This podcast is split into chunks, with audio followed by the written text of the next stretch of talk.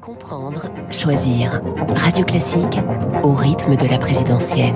Il est 7h24. Bonjour David Doucan. Bonjour François. Chef du service politique du Parisien. Emmanuel Macron entame sa seconde semaine de campagne. Il sera aujourd'hui dans le Finistère. Des craintes se sont exprimées dans son propre camp sur une campagne trop courte, pas assez au contact et des sondages en baisse. Cela a agacé le président. Oui, parce que ces critiques viennent de son propre camp. Emmanuel Macron a une expression consacrée pour cela. Il parle des tireurs couchés, ces responsables euh, qui, sous couvert d'anonymat, lâchent des critiques dans la presse pour régler quelques comptes. Macron déteste cela.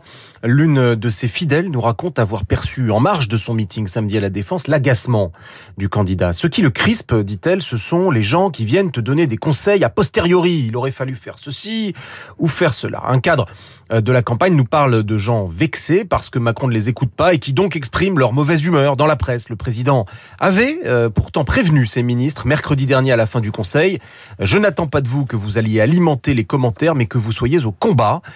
Mais c'est un classique. Mmh. L'échéance approche, vitesse grand V, les écarts se resserrent dans la dernière ligne droite et dans les enquêtes d'opinion. Donc, les esprits s'échauffent et certaines relations se tendent. Le problème, c'est qu'avec euh, la période d'égalité stricte des temps de parole à, à, la télévision et à la radio, les macronistes ont du mal à aller défendre le programme et à répondre aux attaques. Exactement. Il faut voir ce membre du gouvernement un habitué des plateaux de télévision en train de regarder son agenda sur son smartphone, désespérément vide et angoissé par, euh, par cette absence de rendez-vous. Mais oui, les médias doivent accorder à la seconde près le même temps aux 12 candidats. Les macronistes n'ont pas l'habitude d'avoir un accès plus réduit euh, au plateau. Macron a conscience de cet écueil. Après son interview, hier matin, c'était dans une radio concurrente, lors de laquelle il a été bousculé, parce qu'il faisait trop long, justement, et qu'il allait euh, mettre en cause ses temps de parole, il a lâché J'aurais préféré démarrer 15 jours plus tôt, mais c'était impossible. G7, sommet de l'OTAN, Conseil européen. Ce n'est en effet qu'après tout cela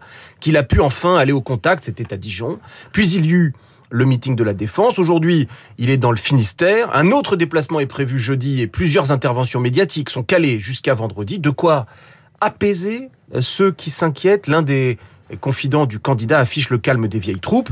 Certains sont fébriles, dit-il, ce sont des maillons faibles. Ils n'ont jamais entendu le bruit du fusil, alors ils tremblent. Fin de citation. Apparemment, il reste encore un peu de chemin à certains membres du Nouveau Monde pour s'aguerrir. L'info politique de David Doucan, riche en citations et en confidences des macronistes. Merci David. David Abiker, les titres de la presse à la une ce matin. Poutine accusé de génocide. C'est la une du télégramme de Brest. Poutine au banc des accusés. C'est aussi le gros titre du Figaro. Combien de crimes s'interroge Varmatin. Massacre en Ukraine, l'Europe horrifiée. Pour la Croix, c'est le temps des questions sur ces crimes de guerre. Alors qu'à la une du Parisien aujourd'hui en France, c'est le temps des larmes pour Valentina. Elle a perdu sa belle-fille et ses deux petits-fils de 4 et 10 ans qui tentait de fuir les massacres de Boutcha. En une des échos, c'est l'appel à de nouvelles sanctions contre la Russie, appel de l'Europe. Une fois de plus, donc, l'actualité internationale éclipse la campagne présidentielle dans sa dernière ligne droite, selon l'expression du Monde. Si je suis élu au premier tour, c'est la une de Libération qui cite Mélenchon. Je suis la seule qui aura le courage de réformer. C'est le Figaro qui cite Valérie Pécresse. Quant à l'opinion, le journal se demande si le programme du candidat Macron est socialement de droite ou de gauche.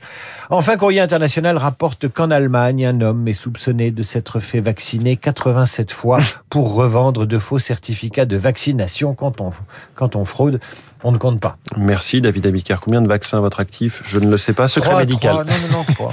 Vous revenez à 8h30 pour la revue de presse complète avec Renaud Blanc. Bonjour Renaud. Bonjour François. Votre invité ce matin Jean-Dominique Giuliani, spécialiste des questions européennes, président de la Fondation Robert Schuman, l'Europe et l'Ukraine, l'Europe et les nouvelles sanctions après euh, le massacre de Boutcha. Jean-Dominique Giuliani qui estime que l'Union n'en fait pas assez. Il souhaite une aide militaire plus forte aux Ukrainiens et l'arrêt des exportations de gaz et de pétrole russe.